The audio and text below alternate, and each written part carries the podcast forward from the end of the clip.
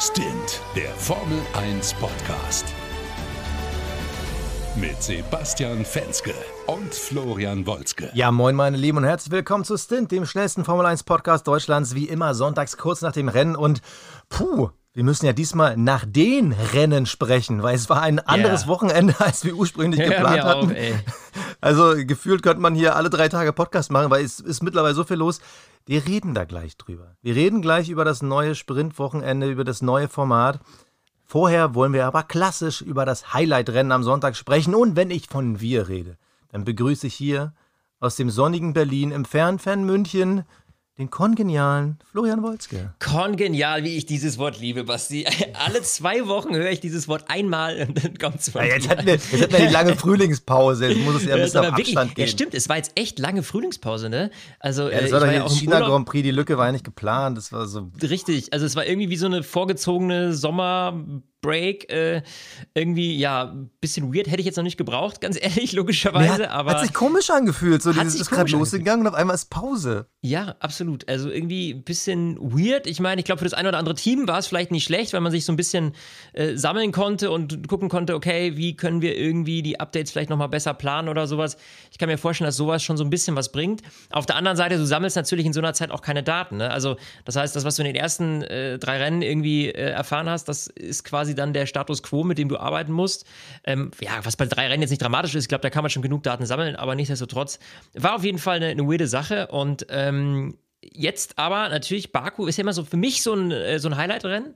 Ähm, also ich, ich mag die Strecke gerne, auch wenn jetzt nicht so mega dramatische Dinge passiert sind. Ähm, außer mal, lass uns da vielleicht mit einsteigen.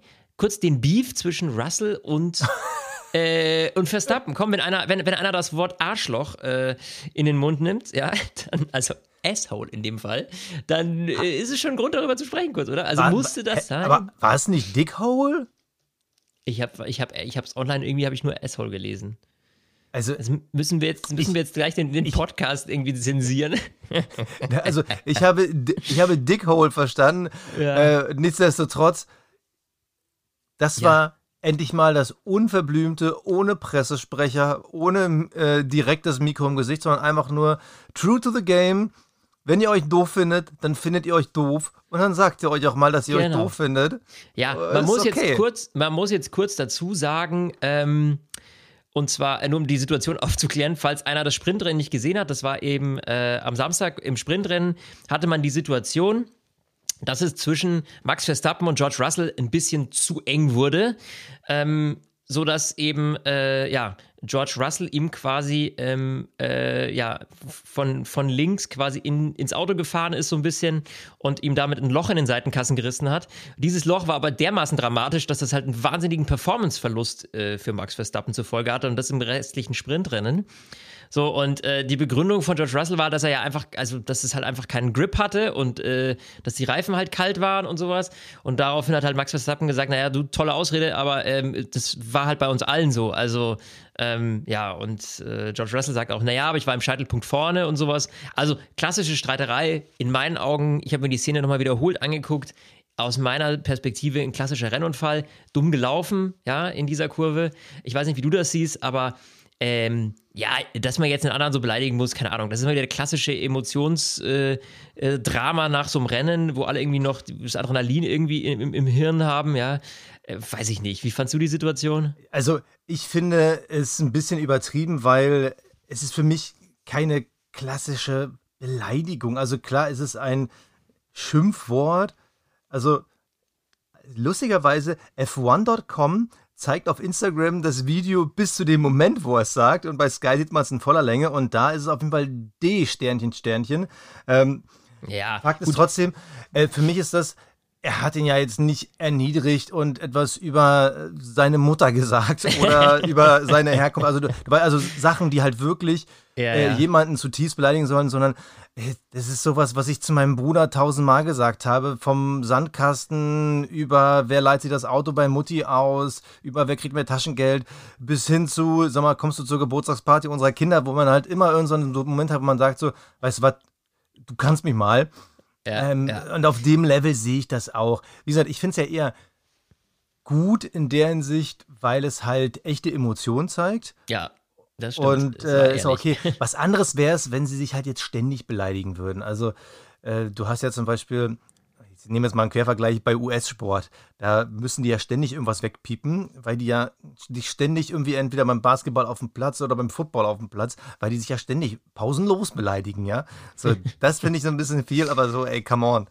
Ja, ja also ich finde es auch irgendwie äh, ja, alles ein bisschen überdramatisiert. Nichtsdestotrotz äh, finde ich die Situation an sich, klar, es hat halt Auswirkungen gehabt auf Max Verstappen, aber es war jetzt nicht so, dass George Russell ihm da irgendwie mit Absicht in die Seite geballert ist. Also das ist immer so, da, da ist sich natürlich jeder selbst am nächsten in so einer Situation und jeder Rennfahrer sagt, er hat recht. Aber wenn man das objektiv von außen betrachtet, aus meiner Perspektive, muss ich ganz ehrlich sagen, finde ich das, äh, finde ich das Nonsens, sich da so übertrieben äh, drüber aufzuregen, weil es einfach keinen das war keine Schuld in Form von, das hat er mit Absicht gemacht, ja. also wenn am Ende die WM entschieden wird aufgrund von einem einzigen Punkt zum Nachteil von Max Verstappen, dann können wir nochmal darüber reden. Ja, gut, aber, aber, dann kann man auch darüber reden, ob die Strategie heute schlecht war, weil man ihn vor dem Safety Car reingeholt hat. Klar, ja, gut, das weiß ja nicht, wann das Safety Car kommt. kommt. Ja, natürlich, aber weißt du, das kann ja genauso dann Grund dafür sein, dass aus, weil ja. ein Punkt fehlt, irgendwie jemand nicht Weltmeister wird. Also ich finde solche Spekulationen da, pff, ja, ist so wie es ist, ja. muss man hinnehmen. Und ähm, ich glaube, Max Verstappen war in diesem Wochenende eben ein bisschen angepisst, weil dieses ganze Rennformat ihm nicht so passt. Aber wie gesagt, da sprechen wir auch noch später drüber. Lass uns doch erstmal über das große Rennen heute sprechen. Äh, über quasi äh, nicht den Sprint, sondern den Long Run, wenn man so will. Ähm, das ist, das ist ja immer das Schöne, das Vokabular ist ja Race und Sprint. So, wir sprechen jetzt über das Race, also das Hauptevent. Und äh, ja. Also erstmal muss man sagen, sensationell gute Performance heute von Sergio Perez. Ja. ja. Also, um das jetzt nochmal ein bisschen aufzuschlüsseln, der äh, hatte natürlich äh, am Anfang jetzt nicht das Glück, irgendwie von ganz vorne starten zu können ähm, und hat natürlich auch davon profitiert, dass Max Verstappen, weil er eben vorne war, als erster zum Boxenstopp gerufen wurde und just als Max Verstappen aus, dem, äh, aus der Pitlane rausfährt, wieder mit frischen Reifen, gibt es ein Safety Car. Nick de Vries hat sich nämlich den Querlenker weggerissen vorne links, als er da in die Bande geballert ist. Ähm, er hat sich da einfach ein bisschen verschätzt. Daraufhin gab es Safety Car und äh, das ist natürlich extrem bitter. Ja? Du kommst gerade aus der Boxengasse raus, hast quasi ja, die vollen, den vollen Zeitverlust äh, mitgenommen. Und dann haben alle anderen die Möglichkeit, und das war halt gerade auch in dem Moment, äh, als eben dieses Boxenstopp-Fenster mehr oder weniger offen war und noch viele Box äh, stoppen mussten.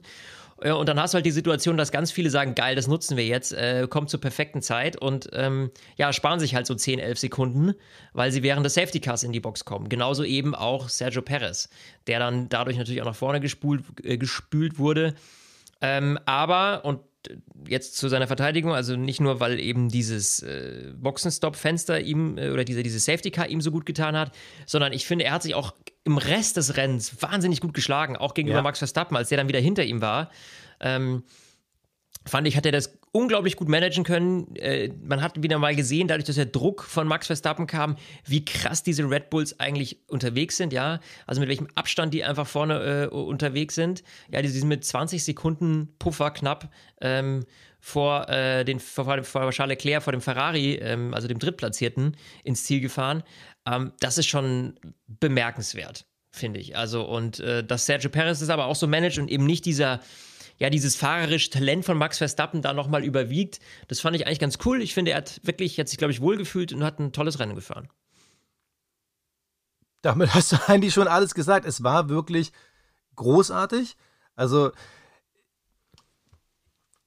ja, klar hatte er Glück durch das Safety Car, aber, und das haben wir jetzt schon in der Vergangenheit gesehen, wo Max Verstappen tendenziell aufholen musste und den Nachteil hatte, sich durchs Feld zu flügen, das war dieses Mal nicht so.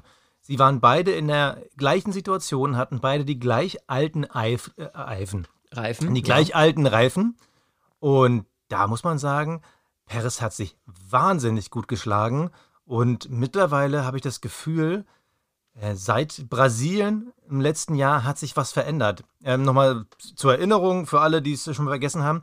Da gab es ja damals Situationen, äh, das Team hat gesagt, äh, Max, bitte äh, Teamorder für Paris und äh, Max hat gesagt, nee, mache ich nicht, ihr kennt meine Gründe.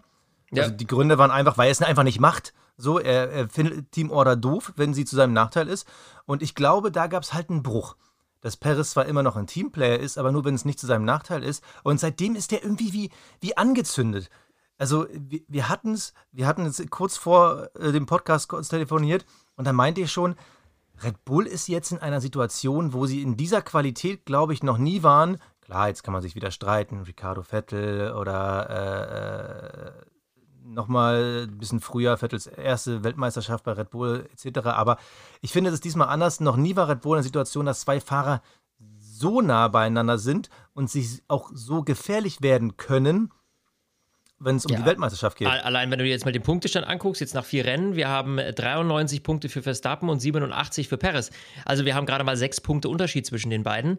Und ich glaube, ähm, gerade nach so einem Sieg wie heute, da schnuppert natürlich Perez schon dann seine Chance und sagt sich, naja, also wenn wir so eng beisammen sind, ähm, da muss ich jetzt hier nicht, noch nicht die zweite Geige spielen und hier alles irgendwie für Max Verstappen machen, damit der Weltmeister wird. Ähm, also der wird schon schauen, dass er selbst mehr Punkte holt. Ich traue es ihm, und das muss ich leider ehrlich sagen, ich traue es ihm zwar nicht zu, auf Dauer gegen Max Verstappen bestehen zu können und in der Form bestehen zu können, dass er am Ende mehr Punkte hat, aber heute war ein Lichtblick äh, bei ihm, ja, muss, muss man sagen, hat gut funktioniert.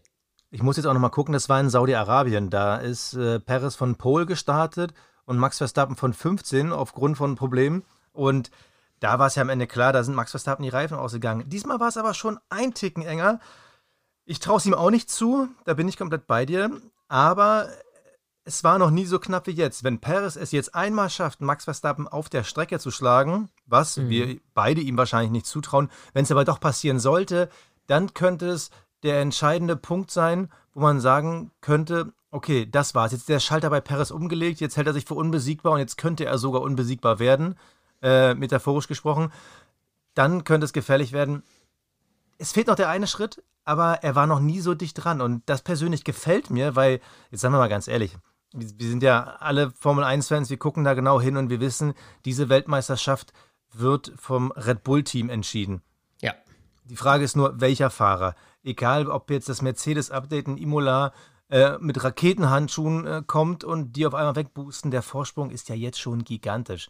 Und eigentlich ist das Beste, was uns für diese Weltmeisterschaft passieren kann, ein Sergio Perez, der über sich hinaus wächst. Und das, ganz ehrlich, mega. Freue ich mich total. Ja, dann lass uns doch jetzt äh, nochmal über ähm, vielleicht die Ferraris sprechen. Also ich finde, die haben auch eine sehr, sehr gute Leistung hingelegt heute. Unerwartet aus meiner Perspektive so ein bisschen. Ähm, äh, Charles Leclerc auf drei und Carlos Sainz auch auf fünf, immerhin, ja. Also der konnte den Lewis Hamilton dann noch hinter sich halten die ganze Zeit. Ähm, ja, nur eben Fernando Alonso dazwischen, ähm, der ja, würde ich fast sagen, knapp am Ferrari von Charles Leclerc gescheitert ist. Aber ähm, das war auch ähm, so ein bisschen unerwartet. Also ich hätte einen deutlichen mehr Überperformance von Aston Martin erwartet im Vergleich zu Ferrari. Wir wissen, wir haben von Ferrari noch nicht so viel erwartet. Ja, auch hier, wenn wir in die Fahrerwertung gucken, äh, Carlos Sainz ist auf Platz 5 mit gerade mal 34 Punkten. Das sind äh, etwas mehr als halb so viel, wie Fernando Alonso hat bislang im Aston Martin. Ähm, also dementsprechend, das war auch eine ganz gute Leistung. Glaubst du, dass da irgendwie äh, bei Ferrari jetzt nochmal so ein Schlüssel gefunden wurde oder war das jetzt streckenbedingt? Ich, ich finde es so krass, weil ich sehe Ferrari total anders als du. Also natürlich, es war ein, ein super Rennen für die. Ähm, ich glaube, punktemäßig das beste Rennen dieses Jahr. Ich mein, muss man auch sagen, Charles Leclerc ist noch nicht so oft in den Punkten angekommen. also ich glaube, es ist halt streckenbedingt. Ja, sie haben das Auto, glaube ich, einen kleinen Ticken besser verstanden. Das große Überupdate war da jetzt auch noch nicht dran. Also es war definitiv eine Setup-Sache. Aber ähm, wir haben ja jetzt dieses Jahr schon gesehen, der Ferrari ist super im Geradeausfahren. Das, das klingt mal so dumm, aber äh, also ist halt, wenn es um reine geradeaus Geschwindigkeit geht, ist der Ferrari wirklich super, auch wenn Red Bull theoretisch noch immer in einer eigenen Liga ist. Deshalb kam denen das halt super entgegen mit dieser ewig langen Geraden. Ja. Und da haben wir auch gesehen, dass da der Aston Martin ähm, nicht ganz auf Ferrari-Niveau dran ist, deutlich vom Mercedes-Niveau, reden wir gleich nochmal drüber. Mhm mir reicht es als Schnittmenge noch nicht, um jetzt wirklich zu glauben, dass es für, Ferrari jetzt der Turnaround war. Vor allem, ähm, ich finde, so geil war zum Beispiel ein Carlos Sainz überhaupt nicht. Also der Unterschied zwischen äh, Carlos Sainz und Charles Leclerc war für mich dieses Wochenende frappierend. Also, na klar, es gab schon immer diesen, dieses Gefühl, ja, der Sainz ist jetzt nicht ganz so gut wie Charles Leclerc, aber ich habe mal die Zahlen zusammengesammelt. Im Sprint-Quali Sainz auf 5, Leclerc auf 1. Im Sprint Sainz auf 5, Leclerc 2. Im reinen Quali Sainz 4, Leclerc 1. So, im Rennen jetzt 5 zu 3. Ja, klar, das klingt dann wieder ein bisschen näher, aber zwischen beiden lag immer eine halbe Welt. Oder ja, halbe Welt ist vielleicht ein bisschen übertrieben, ja, aber ja guck mal jetzt am Ziel, das sind jetzt 24 Sekunden, 24 Unterschied. Sekunden, ja. ja. Das, äh, ich weiß gar nicht mehr, in welcher Runde das Safety Car dann reingekommen ist, aber das ist knapp eine halbe Sekunde pro Runde, die ähm, Leclerc schneller war. Plus, er war ja am Ende, Alonso kam zwar wieder ran, aber Alonso war ja nicht auf Dauerattacke. Dagegen war Carlos Sainz ständig unter Dauerattacke von Hamilton. Das heißt, mhm. Leclerc hat vielleicht sogar schon ein bisschen ab und zu cruisen können. Ich finde, also in keinem Team finde ich den Unterschied zwischen den Fahrern so krass wie bei Ferrari. Ich finde den Aufschwung super, glaube aber nicht, dass er von Dauer ist. Ich habe eigentlich noch so viele Fragezeichen, aber es war natürlich Charles Leclercs bestes Rennwochenende bisher. Zweimal die Pole zu holen, auf eine Runde ist das Auto super. Und für Leclerc hat es mich mega gefreut. Ja, ich glaube, dem kann ich auch nicht, äh, auch nicht äh, viel hinzufügen. Ähm, wer mich äh, so ein bisschen enttäuscht, ist aktuell George Russell. Also, wenn wir jetzt heute gucken, ja. Platz 8, ähm, ne, der war ja auch vor Lewis Hamilton mal und wurde dann aber von Lewis wieder geschnupft. Also ich finde, er kann sich gar nicht so richtig durchsetzen. Ja, auch an Lance Stroll ist er gescheitert. Gut, der Aston Martin ist verdammt gut, aber Lewis Hamilton zum Beispiel konnte sich äh, Lance Stroll schnappen. Das lag zwar daran, dass der, ja, einfach einen Fehler gemacht hat, ja, der ist äh, zu weit rausgekommen, konnte den Schwung nicht mitnehmen und das war natürlich ein Moment, äh, den, den Lewis dann äh, genutzt hat. Und wir haben auch gesehen, trotz DRS, wie schwer es war, für den Mercedes am ersten Martin vorbeizukommen. Äh, trotz offenem Flügel. Und du hast ja hier diese lange Gerade. Ähm, das war schon enorm. Das war schon krass. Das war heftig, also, oder? Also, das, das, du, du, der hat den Flügel offen und du denkst so, der schleicht ja sich ran an äh, äh, äh, an den ähm, Stroll. An den Stroll. Ähm, also der, die Performance auch auf der Geraden vom Aston Martin ist echt unglaublich gut. Oder man muss andersrum vielleicht sagen, die Performance von Mercedes auf der Geraden ist einfach noch wahnsinnig schlecht. Also, das hast du ja äh, gesehen. Äh, Hamilton an Sainz, der ist ja, glaube ich, die letzten zehn Runden in seinem DRS gefahren. Hamilton war eindeutig schneller als Sainz. Aber auf ja, der Geraden hat es Kommst du nicht gereicht. ran? Ja, das ist echt ein riesengroßes Problem und das ja eigentlich bei dem Team, wo es ja auch immer hieß, Mensch, der hat den überragendsten Motor. Gut, das ist jetzt schon ein paar Jahre her, aber nichtsdestotrotz, also ganz, ganz schwer. Du hast es vorhin schon kurz angesprochen, in Imola, da soll es ein, ein, Update geben. Was glaubst du denn? Also, ich meine, also auch was Mercedes selber so von sich gibt, ist ja immer so, also der große Big Sprung hier irgendwie, den es nicht geben. Ich kann mir das auch ehrlich gesagt nicht vorstellen. Das ist, glaube ich, echt dieses Konzeptproblem, ne? Also nach wie vor, das sie haben. Die spannende Frage ist ja, wie viel von dem Konzept können sie denn wirklich ändern zu Imola? Also ja. eigentlich, eigentlich hat Mercedes, also Mercedes hat viele kleine Schwachstellen, aber die ganz große Schwachstelle von Mercedes ist einfach Highspeed auf der Geraden. Und ähm, also wenn sie dieses Problem gelöst bekommen, traue ich denen sogar schon zu, aus eigener Kraft aufs Podium zu fahren. Weil du, du siehst es ja im Endeffekt, du siehst ja beim Aston Martin. Oder ich, ich mache mal den Kreis noch ein bisschen breiter. Du siehst halt beim McLaren mit dem Mercedes und äh, bei dem Mercedes-Werksteam in den Kurven und so, das Auto ist da ja nicht total schlecht. Aber auf den Geraden kommen die einmal nicht aus dem Quark. Du hast heute, Lando Norris ist äh, wie 40 Runden hinter äh, Nico Hülkenberg hinterhergefahren, weil er es nicht geschafft auf der Geraden zu überholen. Beide Teams haben das Problem, auf der Geraden kommen sie halt nicht aus dem Quark, aber der Aston ist halt eine andere Liga. Das heißt, der Schlüssel ist ja da irgendwo. Mhm. Und wenn Mercedes diesen findet, glaube ich schon, dass das ein, also dass sie einen gewaltigen Sprung nach vorne machen können. Vielleicht sogar auf äh, die, also hin zur Möglichkeit, dass sie zweitstärkste Kraft werden. Ich glaube schon, dass es möglich ist ja, wie, wie verkauft ist deren jetziges Konzept und kann man da raus? Also grundsätzlich schlagen sie sich nicht schlecht. Wenn es jetzt nicht Baku wäre, nicht diese lange Gerade, glaube ich, hätte Lewis ja, Hamilton auch locker Zeit. Da, da muss man dazu sagen, da, streckenbedingt war das natürlich jetzt eine Strecke, die denen nicht sonderlich gut liegt, ne? weil da ja. ging es wirklich um Topspeed. Ähm, wir haben ja auch gesehen, was eigentlich die, äh, so, so ein Auto wie ein Haas, was die ja wirklich echt stark auf der langen Geraden sind, was die da rausholen können. Mit, was hat der, Magnussen ja. hatte 355 km/h drauf ja. ähm, in der, äh, äh, beim Blitzer am Ende der langen Geraden. Das ist natürlich schon enorm, ja. Also, ähm, das als Und damit fast 20 km/h schneller als der Mercedes mit offenem ja. Flügel, glaube ich. Ja, das ist echt bitter. Also bei Mercedes, da muss noch was passieren. Ich kann es nur hoffen, weil das würde den, den, ganzen Kampf da vorne ganz schön spannend machen, weil ich finde, wenn Mercedes so ein bisschen mehr gegen Ferrari kämpft, das hätte noch was. Also unabhängig mal von Red Bull, die in der eigenen Liga fahren. Aber alles, Aber was danach zu deiner kommt, These. Zurück Ja? zu deiner These oder die, die Ursprungsfrage, bevor ich leicht abgebogen bin äh, zum Thema leicht in George einen Russell. Monolog verfallen bist, ja.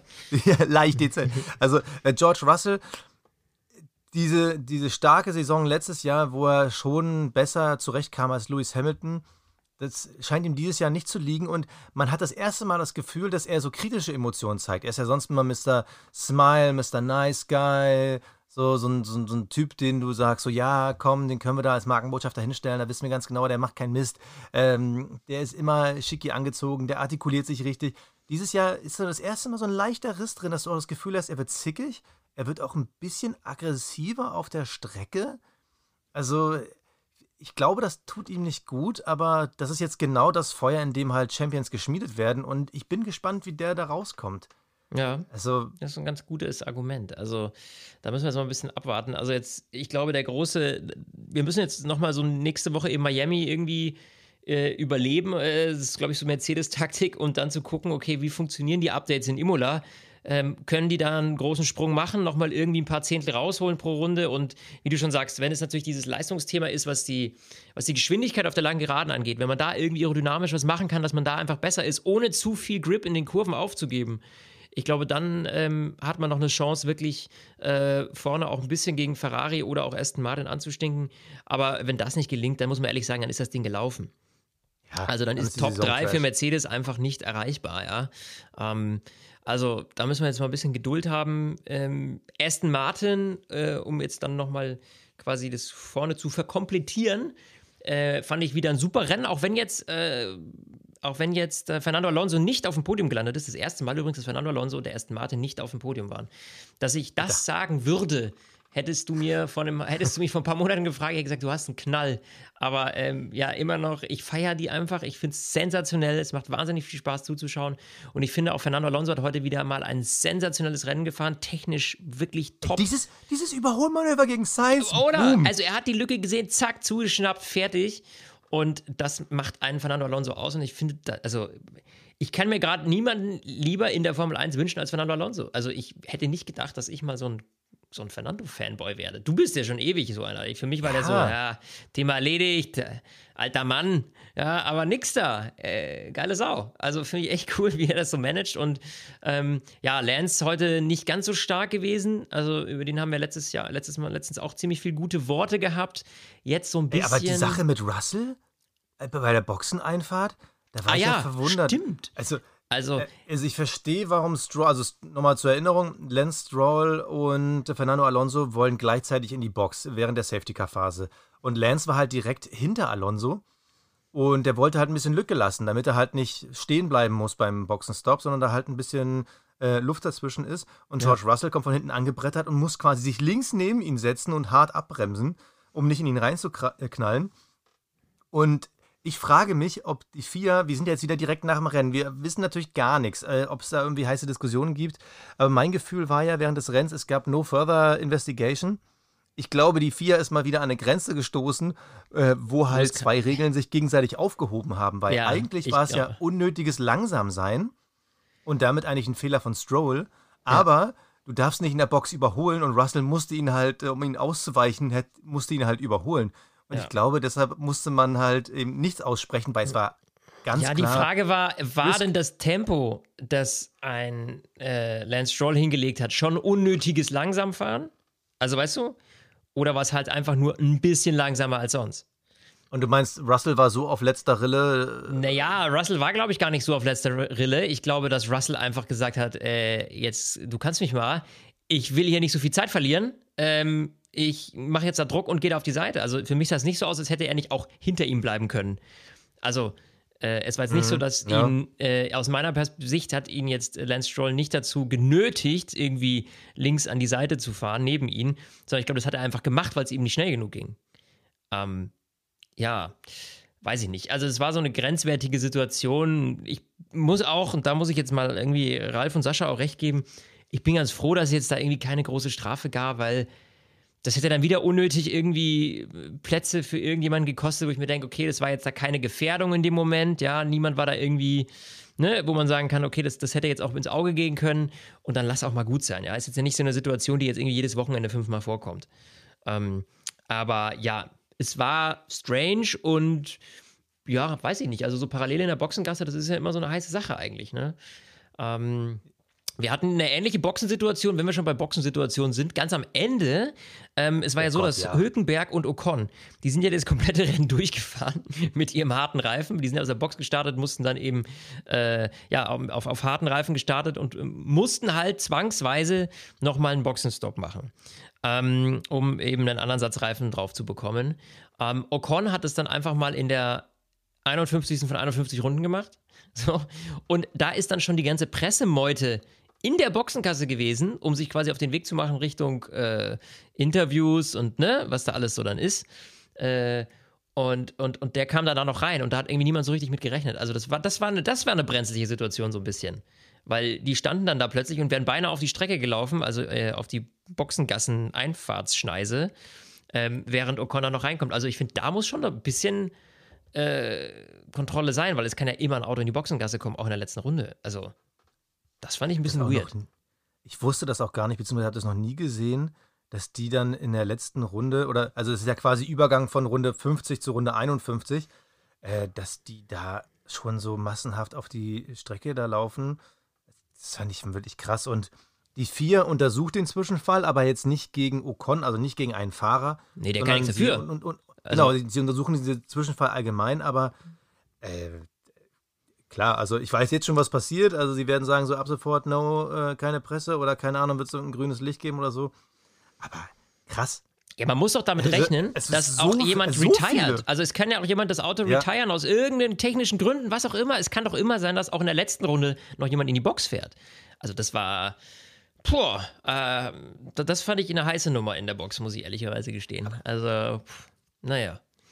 Ich, ich, persönlich verstehe es überhaupt nicht, weil es ist ja wirklich so in der Form noch nie passiert und es gab ja schon Autos, die in der letzten Runde retired wurden. Also deshalb, ich verstehe es nicht. Ich vermute mal, dass irgendeiner den Presseleuten Go gegeben hat, nach dem Motto, so, ihr könnt jetzt und alle so, ah, super, alles klar, wir können. Und auf einmal dann festgestellt, ach nee, hier, hier läuft ja noch so ein, so ein Autorennen. Ähm, blöd. Also zum Glück ist nichts passiert. Das hätte auch anders ausgehen können, weil die Einfahrt von Baku da ist ja eben so diese eine Schikane nochmal kurz vor der 80 km/h Linie. Mhm. Und es ist ja nicht so, dass die Fahrer da stumpf reinfahren und irgendwie auf zwei Kilometer sehen, dass da Leute sind, sondern nee, die eben. sehen diese Leute halt 150 Meter vorher. Ähm, daran kann man auch gut erklären, warum es ein Tempolimit von 80 gibt. Das ist ja wichtig und äh, zeigt, was das mit Sicherheit zu tun hat. Aber wow, hard risky. Aber du hast ja eben schon einen Namen genannt und über den möchte ich jetzt gerne sprechen. Ja, Weil da gibt es auch viel Richtig? zu diskutieren. Ja. Was? Ja. Erklär's mir. Erklär's Die Strategie ich dahinter. Verstanden. Ja, also nochmal zur Einordnung. Nico Hülkenberg eben ja auch aus der Boxengasse gestartet, weil die haben nochmal was am Setup geändert irgendwie äh, nach dem Qualifying. Ähm, das ganze Wochenende war eigentlich für ihn so ein bisschen zum Wegwerfen. Ähm, naja, in jedem Fall äh, hat man ihn dann mit Hart eben losgeschickt. Und man dachte sich dann irgendwann so schon bei Runde 40 so, naja, langsam müsst ihr doch den Jungen mal holen. Da geht ja gar nichts mehr. Die Gummis sind komplett runter. Der verliert irgendwie über eine halbe Sekunde. Äh, der wird dann nach hinten durchgereicht. Der war ja zwischenzeitlich mal auf Platz 10. Ähm, und der wird da durchgereicht. Ähm, also, warum packt ihr den jetzt nicht auf Softs, damit er zumindest noch ein bisschen was rausfahren kann? Ähm, und die haben ihn dann eiskalt eben in der vorletzten Runde erst reingeholt, quasi, okay, jetzt müssen wir.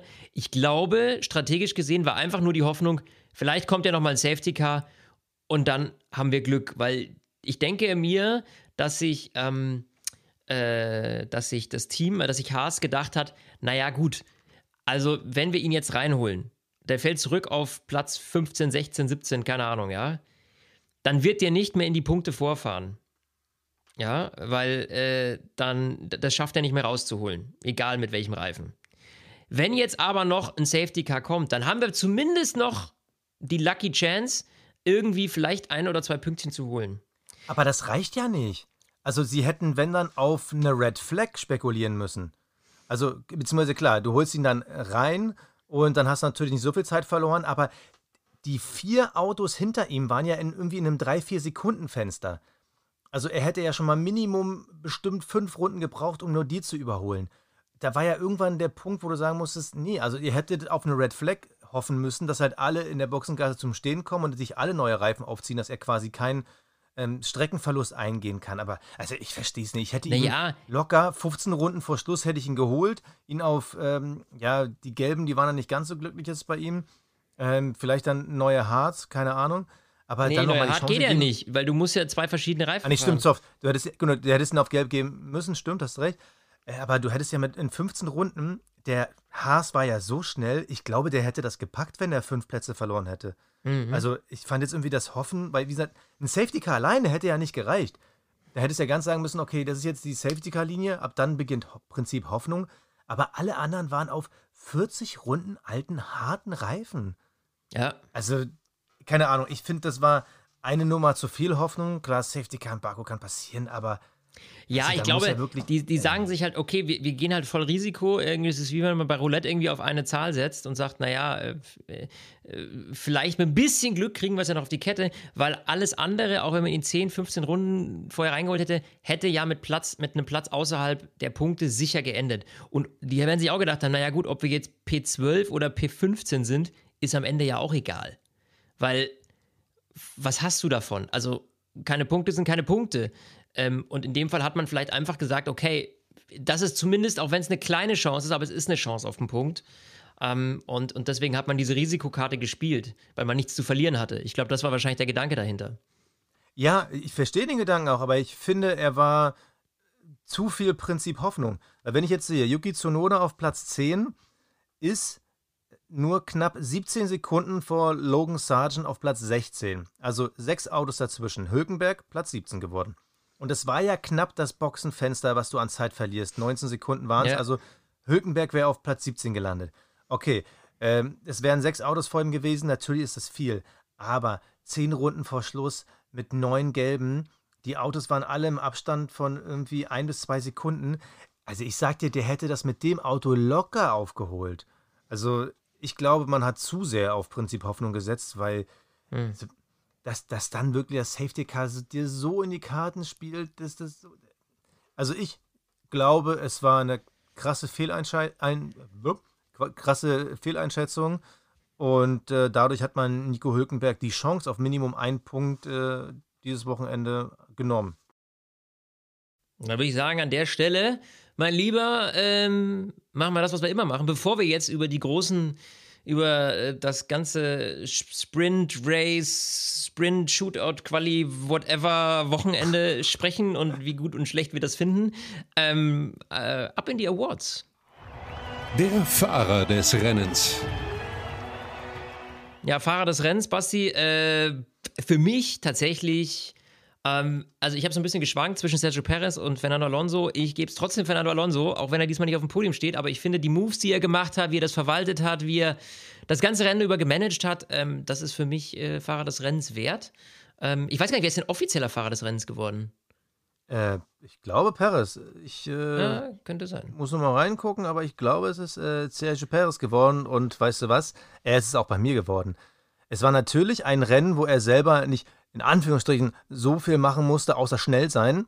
Mhm. Aber er hatte ein wahnsinnig gutes Wochenende. Wir dürfen auch nicht vergessen, er hat ja auch gestern den, äh, also er hat am Tag zuvor auch den Sprint gewonnen.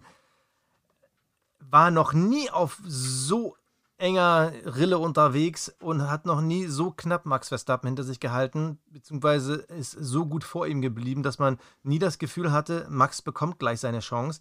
Und da muss ich sagen, grandioses Wochenende von ihm. Ja. Deshalb für mich auch verdient Fahrer des Rennens. Aber auch Alonso macht seine Punkte. Der Cockpit Klaus. Der Cockpit Klaus, Basti.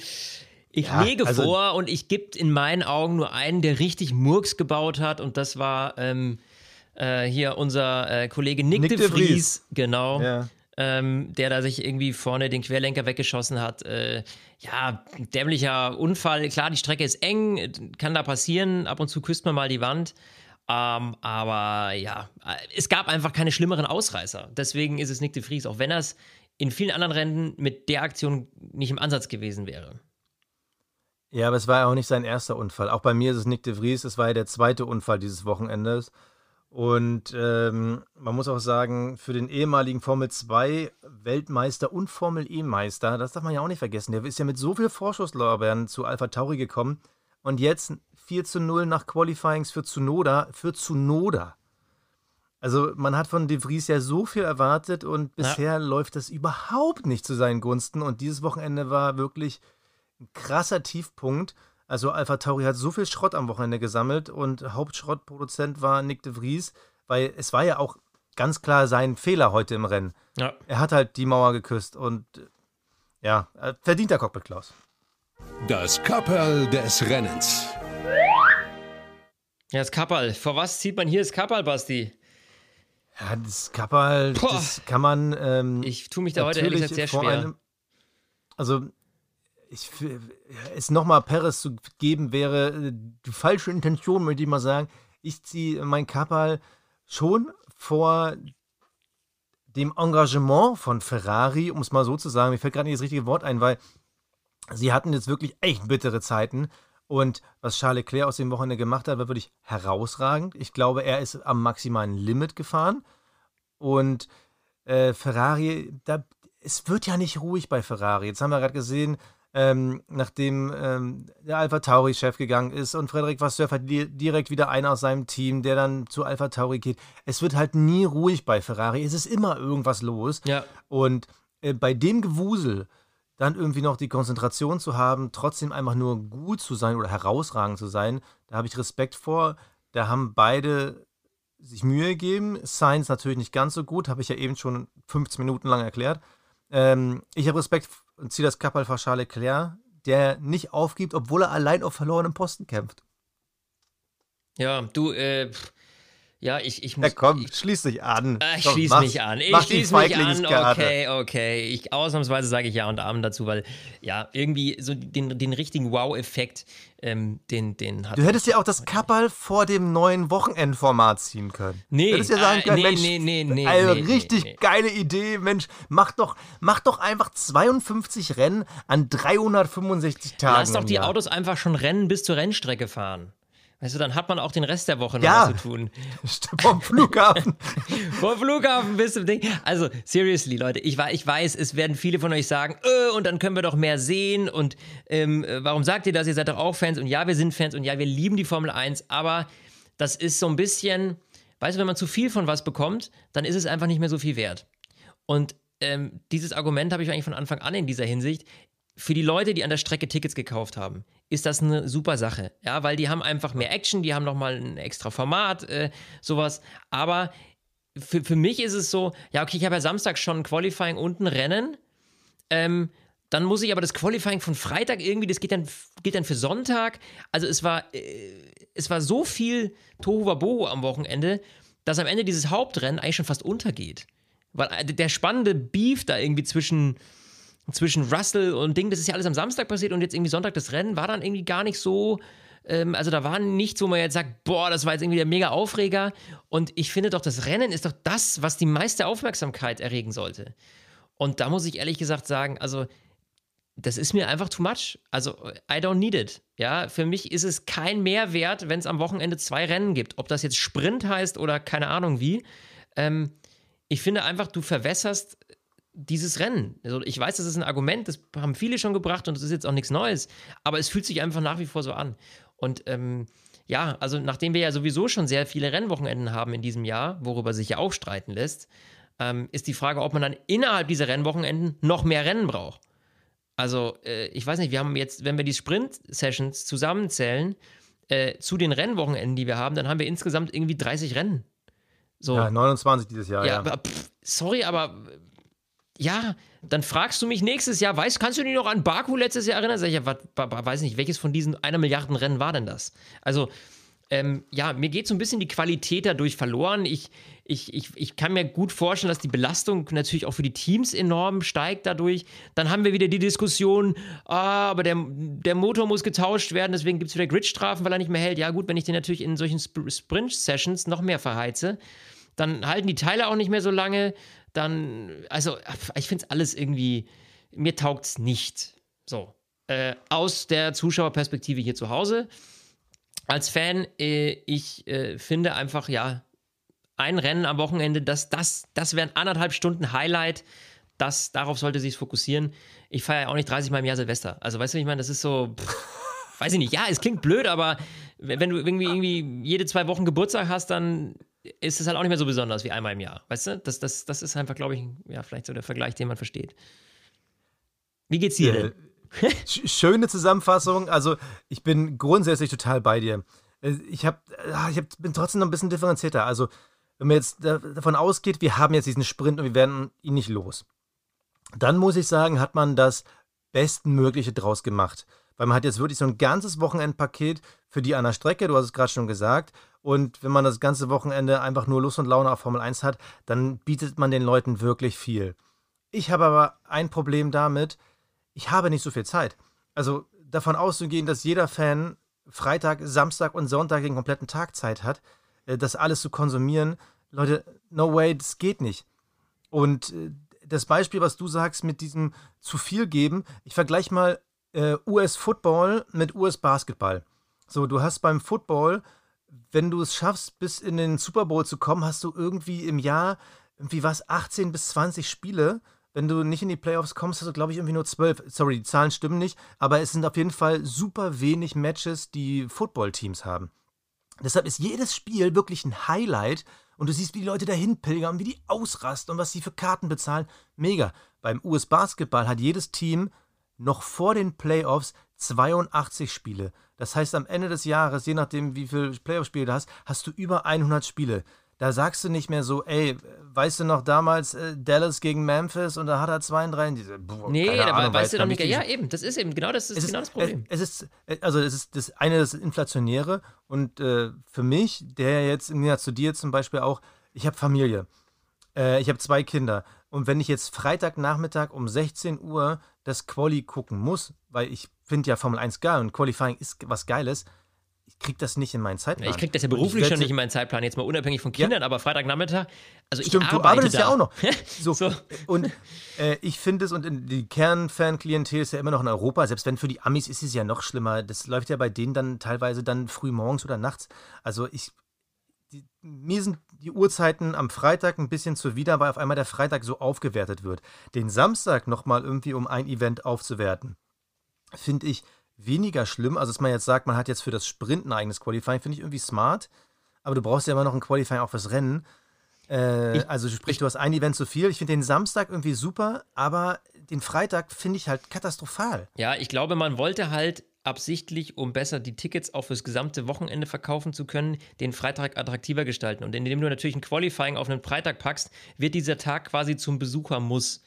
Und ähm, Ach, das ist. Das ist doch der Vier wurscht. Die kaufen doch, die kaufen doch die Strecken ein. Du musst doch als äh, Rennveranstalter kaufst du dich ja bei der Vier ein. Die kriegen ja dann nicht nochmal mehr. So, und du musst halt gucken, dass du die Kosten wieder reinkriegst. Dann kannst du maximal betteln, könnt die noch ein bisschen mehr anbieten.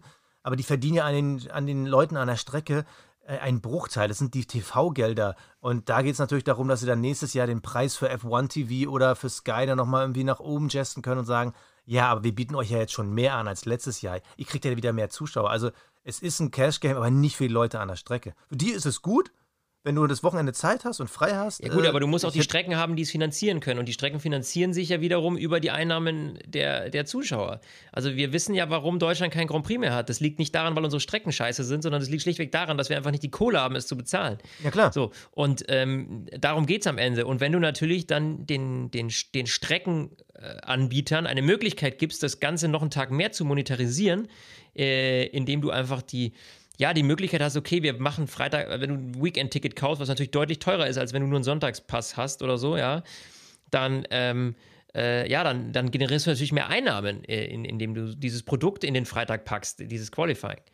Ähm, naja, also ich würde mal sagen, um das Ganze mal äh, ja, fröhlich abzuschließen, wir zwei sind Ich habe hab noch eine Idee. Ja.